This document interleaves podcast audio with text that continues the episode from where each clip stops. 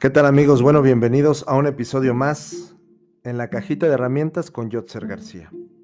En esta ocasión vamos a hablar del tarot terapéutico, la carta número cero, que es la carta de El Loco. Y ante esta carta, bueno, pues hay muchos significados, ¿verdad? Pero en general, pues tú tendrás que darle el tuyo, con tu intuición, con tu cosmogonía. Pero aquí te voy a dar la base de tanto el significado como las características de esta carta.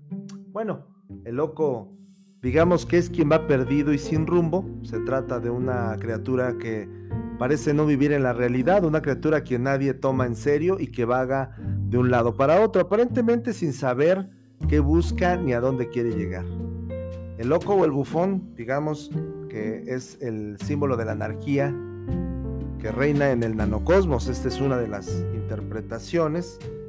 Y por ejemplo, si tú observas en, en el tarot del amor, pues te habla de que cuando te aparece esta carta de loco está marcando pues no por la sana independencia, sino por los vaivenes emocionales de quien no quiere decidirse, ya sea a dar un paso más, casarse, comprometerse.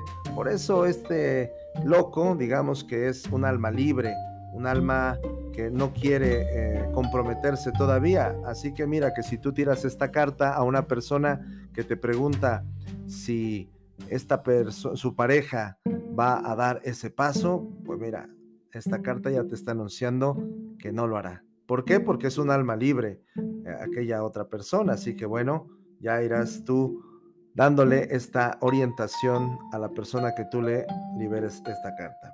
Y bueno, pues también significa, por otro lado, comienzos, apertura, optimismo, confianza, inocencia.